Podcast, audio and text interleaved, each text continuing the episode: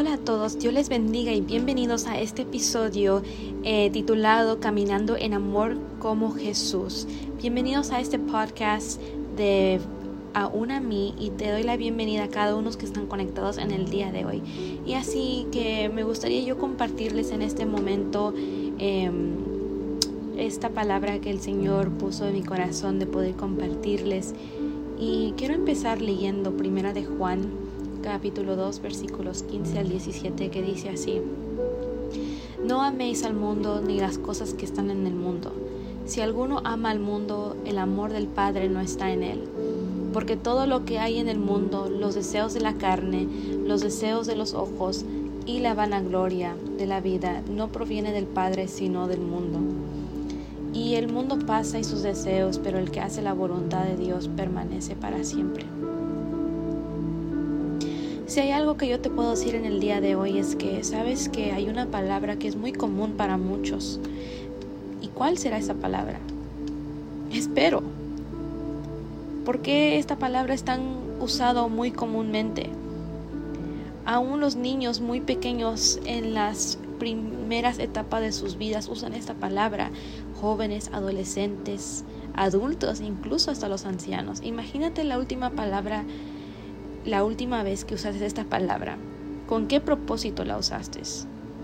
¿Y qué palabras sientes que se están desvaliando después de usar esta palabra? ¿Has escuchado del refrán, no te odio, pero tampoco no me agradas? Creo que es lo primero que podemos ver en esta, en esta primera frase, es aclarar cualquier malentendido. Porque ya cuando la palabra pero es insertada después de lo, de lo que sigue, pero no me agradas, entonces cancela de lo que dijiste anteriormente. Muchas veces, en la misma manera, hay muchos de nosotros que nos sentimos desolados o pareciera que estuviéramos en un desierto, lejos de todos. Y mientras queremos poder ver las cosas de una manera optimista, hay muchas personas que por dentro sienten que son atrapados.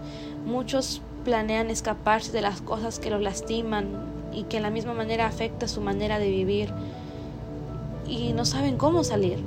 Pero es cuando ellos usan la palabra pero, cuando sientes que no eres suficiente en este mundo, pero, cuando dices, yo sé lo que estoy haciendo está mal, pero, cuando dices, pero ¿qué es lo que la gente pensará de mí si yo decido cambiar?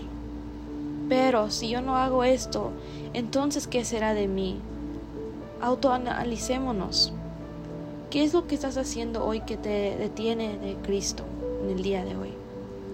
Dejar las cosas ir es muy difícil y aunque la palabra pero no está dicho en voz alta, dentro de ti, dentro de nosotros, es usado cuando decidimos poder abrazar la actitud, el carácter y el modo de vivir que no es correcto delante del Señor.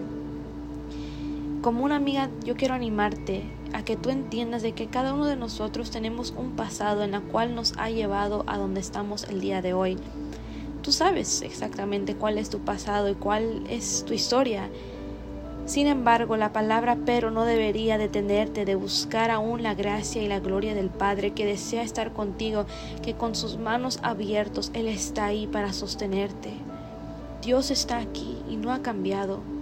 Hebreos 13:8, ¿qué nos dice? Dice que Jesucristo es el mismo ayer y hoy y por los siglos.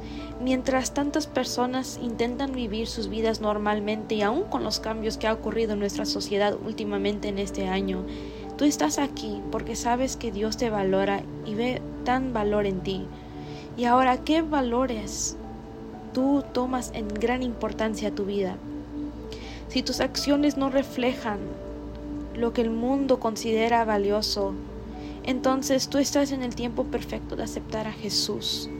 Muchos vendrán a desanimarte, muchos incluso intentarán recordarte de tu pasado, pero si vemos en el verso que aquel que hace la voluntad del Señor permanece para siempre. En otras palabras, Dios está contigo y no necesitas ser perfecto para llegar hacia Él, sino que tener un corazón dispuesto, un corazón contrito, humillado, en la cual tú le dices al Señor, sí Jesús, yo te necesito, guíame, enséñame, sostiéneme de tu mano, porque el Señor te dice a ti amigo, porque yo estoy contigo siempre. Yo no sé por qué necesidad tú estás pasando en el día de hoy, pero cuando dejamos de usar esa palabra, pero en nuestro diario vivir y dejamos que el Señor entre en esos momentos en la cual queremos entrar con esa palabra, pero oír a lo contrario, recuerda que el Señor siempre te va a dar una razón más para creer en Él, que aunque estés pasando por altas y por pruebas, cuando están nuestros corazones centradas en Cristo, entonces caminamos bajo su voluntad, bajo sus manos, en la cual estaremos tan seguros y completos en Él. Y esto ha sido el podcast de Caminando en el Amor de Jesús. Dios te bendiga, amigo.